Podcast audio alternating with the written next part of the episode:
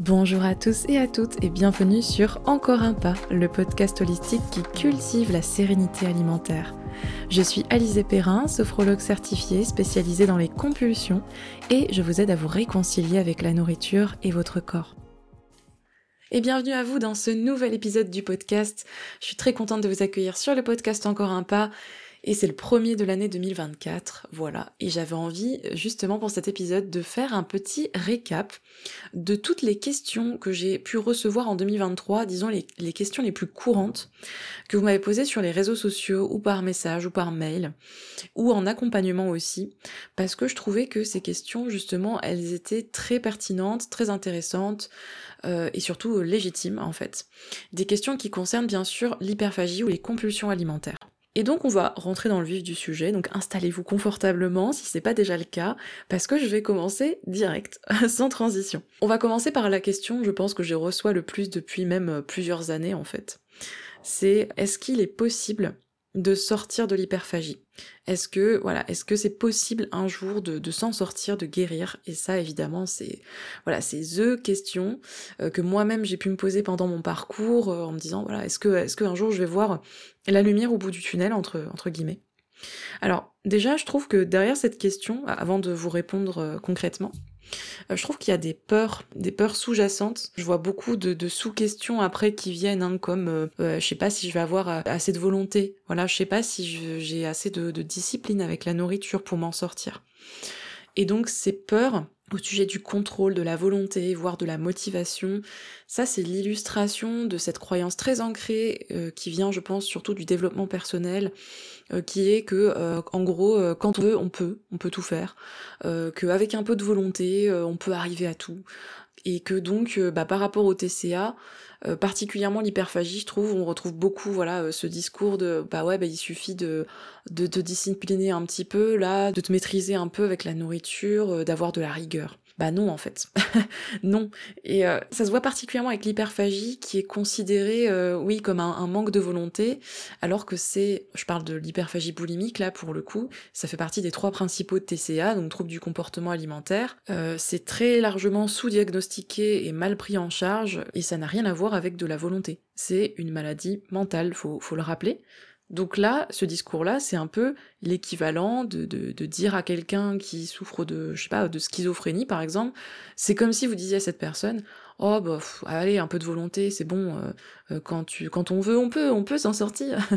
Ou alors c'est, euh, si vous voulez, c'est comme de dire à quelqu'un qui a un cancer, oh allez, motive-toi, un peu de discipline là pour enlever tes cellules cancéreuses quoi. Vous voyez, c'est complètement absurde. Encore une fois, voilà, l'hyperphagie boulimique comme d'ailleurs les compulsions, ça n'a rien à voir avec la volonté, je tenais déjà à préciser ça. Par contre, on peut parler de responsabilité, c'est-à-dire que quand vous décidez d'être voilà dans cette démarche de vous en sortir. Évidemment, vous êtes responsable de cette démarche, vous êtes acteur ou actrice de ce processus. Vous restez pas complètement passif euh, dans voilà dans, dans ce processus-là. Faut pas non plus tomber dans un extrême inverse. Euh, et je pense qu'il faut rester quand même, euh, comme je disais, voilà, c'est vraiment le bon mot en fait, un acteur ou actrice de ce que vous faites.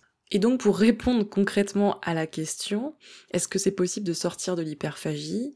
Il y a un oui, il y a une nuance ensuite à ce oui, c'est-à-dire que tout dépend de votre définition de s'en sortir, de votre définition de bah c'est quoi mon quotidien euh, sans l'hyperphagie. Et je pense aussi que on se fait une idée euh, de la guérison des TCA euh, en s'imaginant un quotidien parfait où il y a plus de problèmes, où l'alimentation c'est hyper fluide, il y a jamais de frustration, on mange jamais trop par rapport aux besoins, on fait plus jamais de compulsions, où on n'a plus jamais de restrictions, etc. On n'a plus jamais de mécanisme en fait du, trouble alimentaire. Et je pense qu'il faut prendre conscience qu'il n'y a pas d'alimentation idéale, que euh, quand on sort des TCA, il n'y a pas vraiment de ligne d'arrivée, il y a juste un, équilibre qu'on trouve, mais je pense qu'il faut accepter l'idée que ce sera pas pareil qu'avant le TCA, et qu'il faut apprendre à vivre avec cette période TCA dans, dans, votre histoire et que en fait ça restera une corde sensible. Donc vous pouvez tout à fait en fait sortir des mécanismes euh, pathologiques, euh, voilà des crises de boulimie, d'hyperphagie. Vous pouvez vous en sortir avec euh, les bons outils, les bons accompagnements. Le truc c'est que vous pouvez pas oublier en fait ce qui s'est passé et c'est des mécanismes qui vont rester quelque part dans votre tête. Vous y penserez peut-être parfois de temps en temps, mais ça ne dominera plus votre vie En tout cas, c'est après c'est mon avis, c'est comme ça que moi je vois la guérison. Euh, d'autres personnes auront sûrement une autre définition. Et pour moi, c'est impossible de faire comme si de rien n'était et puis hop, euh, euh, d'avoir une vie où on passe à autre chose. Ça fait partie de notre histoire, c'est tout. Donc voilà pour cette question-là. Et on va passer à la deuxième. Donc la deuxième question que je reçois le plus souvent, c'est est-ce que je vais pouvoir perdre du poids en guérissant de l'hyperphagie?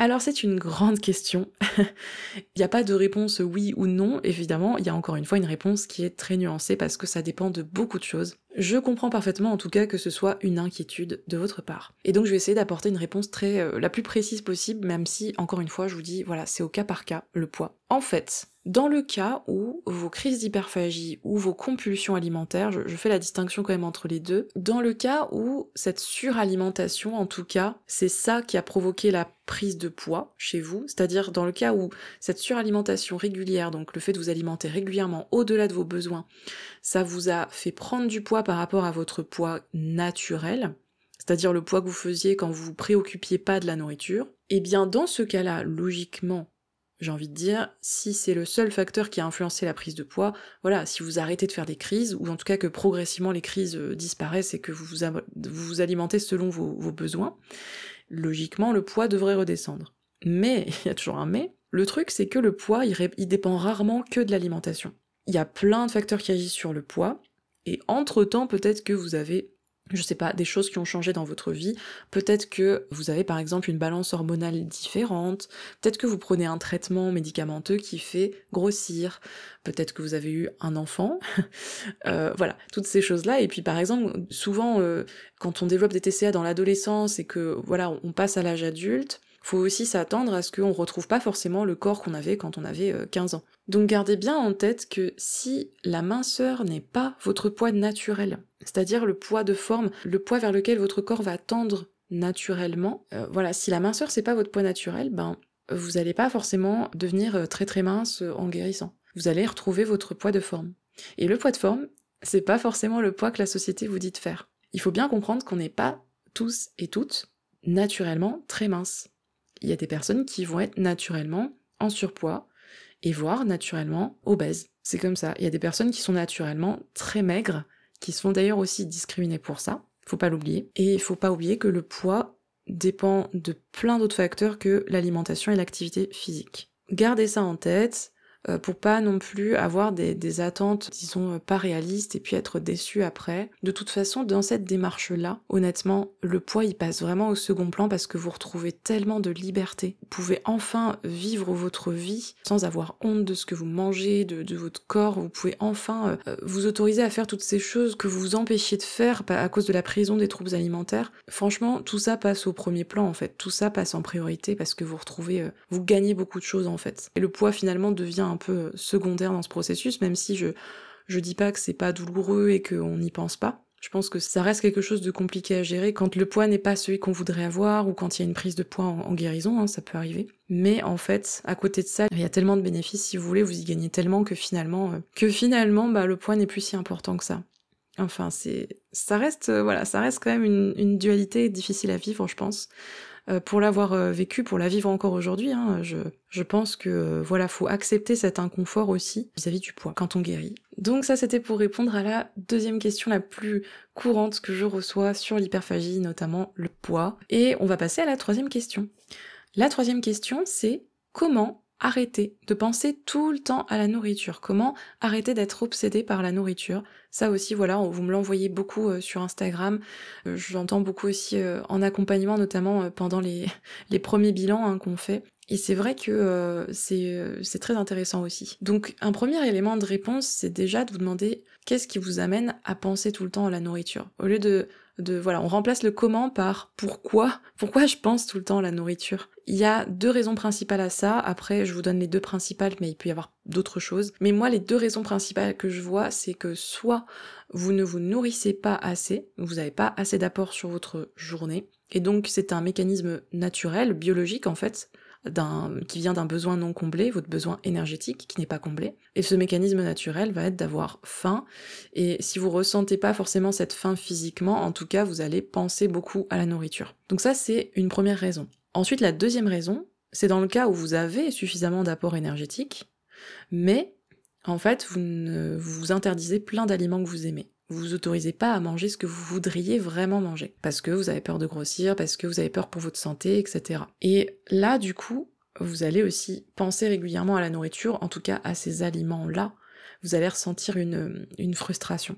Et ça se manifeste par des pensées, ça se manifeste aussi beaucoup d'ailleurs par euh, scroller des comptes de recettes, par exemple sur Instagram, sur YouTube, regarder des vidéos de, de nourriture, de gens qui mangent, de recettes, etc.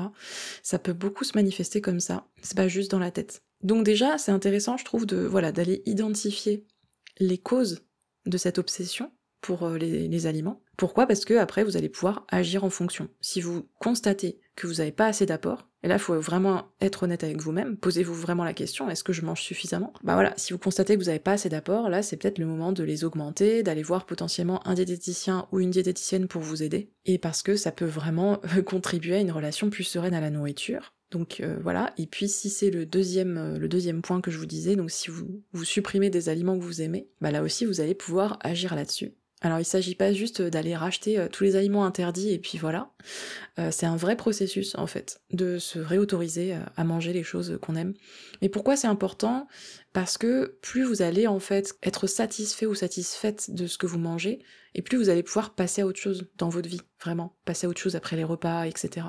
Et euh, je vois beaucoup de personnes en fait euh, en accompagnement qui sont jamais satisfaites de leur repas, qui sont tout le temps dans la frustration, dans la privation, l'interdiction, euh, voilà, avec plein d'aliments tabous. Et, en fait, je trouve ça dommage parce que c'est la c'est vraiment une des clés de l'équilibre. Et, et, voilà, tout le, tout le processus va être de se redonner la permission inconditionnelle de manger, ce qui est un des principes de l'alimentation intuitive. Donc voilà pour vous répondre sur cette fameuse obsession avec la nourriture. C'était la troisième question. On va passer à la question suivante. Euh, la quatrième question. Comment savoir quand m'arrêter de manger?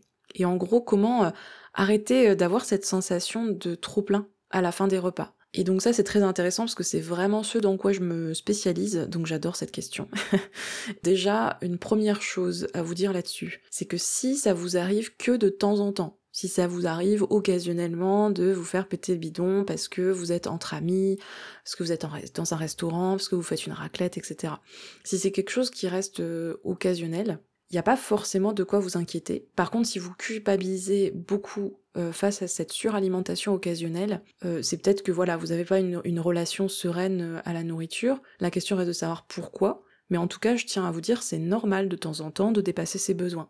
Je pense pas que ce soit possible d'avoir cette alimentation euh, parfaite euh, où euh, vous mangez jamais trop, en fait. C'est ce que j'essaie de diffuser sur mon compte Instagram comme message, parce qu'on recherche toujours cette espèce de, de perfection qui n'existe pas. Voilà, donc déjà, déculpabilisez-vous de ça.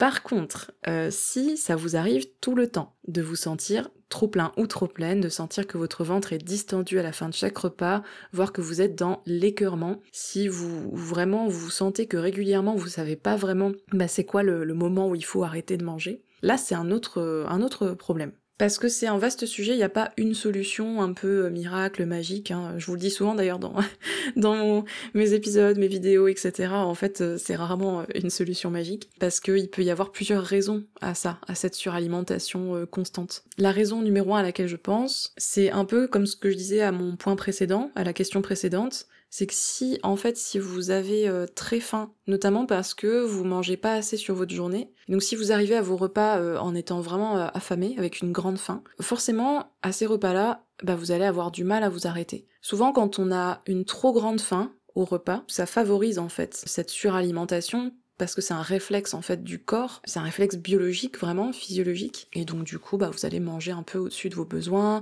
manger d'une manière un peu frénétique, dans l'urgence, voilà donc déjà c'est un premier point auquel il faut faire attention, c'est euh, à quel point j'ai faim quand j'arrive euh, devant mon assiette, quoi. Et euh, je vois plein de personnes, par exemple, qui le soir, après le boulot, c'est vraiment le cas classique, bah, me disent, voilà, je rentre du travail et en fait, je, suis affamée.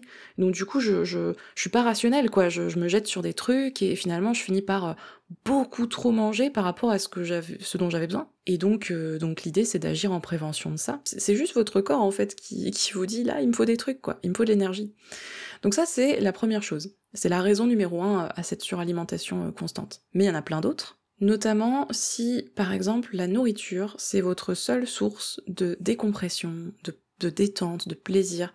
Si le repas, en fait, c'est votre seul moment de pause et de bien-être dans, vos journées, ou en tout cas que vous avez rarement d'autres moments de pause comme ça, on va dire, bah forcément vous allez chercher à prolonger le plus possible ce moment-là, et donc ça peut mener potentiellement à manger au-delà de vos besoins, parce que vous allez continuer à manger en, prolongeant désespérément ce moment de bien-être, euh, parce que vous n'en avez pas assez en dehors des repas. Ça c'est la deuxième raison que je vois le plus en accompagnement. Il y a encore une raison euh, très courante, une autre raison que je vois à ça, qui est que par exemple vous avez toujours vécu vous avez, disons que vous êtes construit ou construite avec votre éducation par exemple, dans l'idée que euh, il faut euh, finir euh, les assiettes. Voilà, il faut toujours finir l'assiette quand on quand on mange au repas, et du coup vous vous forcez à finir ce que vous avez préparé. Et ensuite, la dernière raison que je vois, c'est euh, bah, plutôt le besoin émotionnel à combler. Donc vous avez besoin de euh, réguler vos émotions, mais vous savez pas comment faire. Vous avez besoin de vous apaiser, de vous réconforter, voire de vous anesthésier en fait, de d'éviter les émotions. Et donc pour l'instant, en tout cas, vous trouvez que la nourriture c'est euh, votre seule stratégie face à ces émotions difficiles à gérer. Encore une fois, il s'agit de voilà d'identifier dans, dans quel point vous vous retrouvez, dans quelle raison vous vous retrouvez le plus. Parfois, ça peut être plusieurs raisons aussi euh, en même temps. Et une fois que vous avez identifié ça, bah, vous pouvez travailler dessus. Ça, c'est des choses qui se travaillent en accompagnement, en faisant des petites expériences, en agissant notamment en prévention. Encore une fois, hein, en prévention de de ces moments-là en fait. Une fois que vous comprenez comment vous fonctionnez. Donc ma réponse vraiment à cette question de comment savoir quand arrêter de manger, euh, euh, bah, c'est déjà de commencer à, identifier pourquoi cette déconnexion, pourquoi ce trop plein à chaque fois, avec toutes les raisons que je vous ai données. Puis ensuite, bah, c'est de mettre en place des actions en prévention et éventuellement de faire des petites expériences avec la faim, la satiété et le rassasiement, d'aller se documenter sur les sensations alimentaires. Mais encore une fois, je vous recommande vraiment un accompagnement spécialisé sur le sujet si vraiment vous sentez que tout seul ou toute seule, vous y arrivez pas. Parce qu'en fait, c'est très compliqué de mettre ça en place tout seul. Et on va du coup pouvoir passer à la dernière question. La dernière question qui est, euh, elle aussi, forcément très, très enrichissante, très intéressante. C'est un peu même un, débat, finalement. Et peut-être que vous reconnaîtrez dans ce cas. J'ai beaucoup de personnes qui me disent, voilà, euh, euh, je me sens accro à la nourriture, addict à la nourriture, comme si c'était ma drogue. Est-ce que c'est normal et comment, euh, en gros, bah, comment arrêter euh, de me sentir accro à la nourriture? Pourquoi je me sens accro? Et franchement, là, j'ai gardé cette question pour la fin parce que, bah, parce qu'elle est trop cool. Mais déjà, pour vous dire, euh, il y a un gros débat hein, sur cette notion d'addiction à la nourriture. En fait, la raison pour laquelle vous pouvez vous sentir accro aux aliments, c'est surtout parce que la nourriture, contrairement à la drogue, à l'alcool ou d'autres choses comme ça, euh, bah on en a besoin pour survivre. C'est un besoin physiologique. On peut pas vivre sans nourriture, sans manger.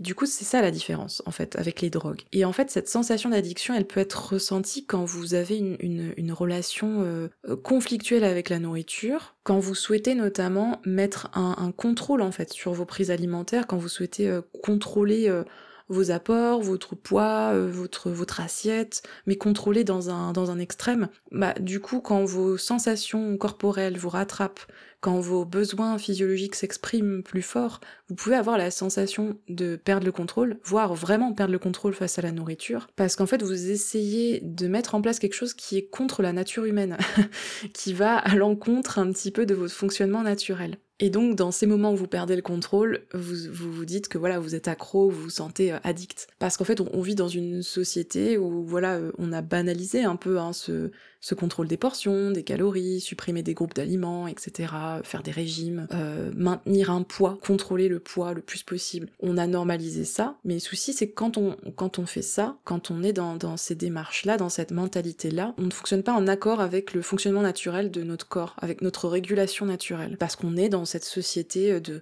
de performance, de on mise tout sur l'apparence, on veut des résultats rapides, on veut euh, se discipliner, avoir de la rigueur, euh, notamment avec l'alimentation, avoir une bonne hygiène de vie, etc. Et parfois, voilà, ça tombe vraiment dans des extrêmes. Donc, je trouve que voilà, en tout cas, c'est très lié à ça. Donc, pour moi, en fait, quand vous me dites ça, moi, j'ai envie de vous dire, mais vous n'avez pas de problème avec la nourriture. Vous n'êtes pas une personne euh, anormale, parce que souvent, c'est ça, en fait, en dessous de cette question, c'est, bah, je suis pas normale, j'ai un problème. Non, comme je vous dis, si vous ressentez ça, c'est que vous essayez de, voilà, de de poser un, contrôle sur votre alimentation et quand votre nature humaine reprend euh, le dessus euh, malgré vous, eh bien euh, vous vous sentez voilà forcément hors de contrôle.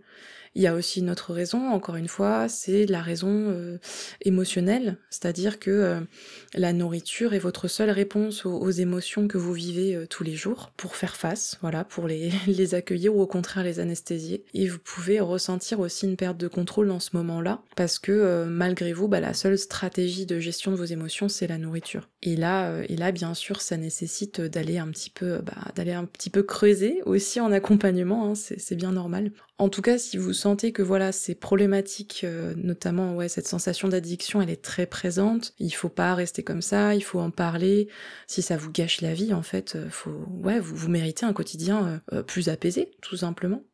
parce que vous n'êtes pas censé en fait être dans ce dans cette relation un peu conflictuelle avec la nourriture, c'est censé être quelque chose de voilà, de naturel.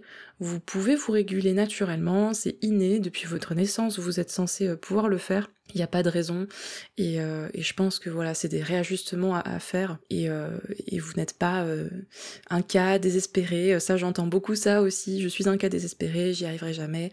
Non, pas du tout. Pas du tout. C'est juste que jusqu'à là, vous avez peut-être pas eu les bonnes clés voilà, donc j'espère en tout cas que cet épisode vous, aura donné des clés le plus possible et euh, de l'espoir et peut-être une prise de recul aussi par rapport à vos, questionnements, à vos, mécanismes avec la nourriture. N'hésitez pas à me dire euh, sur Instagram, à m'envoyer des petits messages ou des mails si vous voulez, voilà, pour réagir à l'épisode. Moi j'adore euh, discuter avec vous.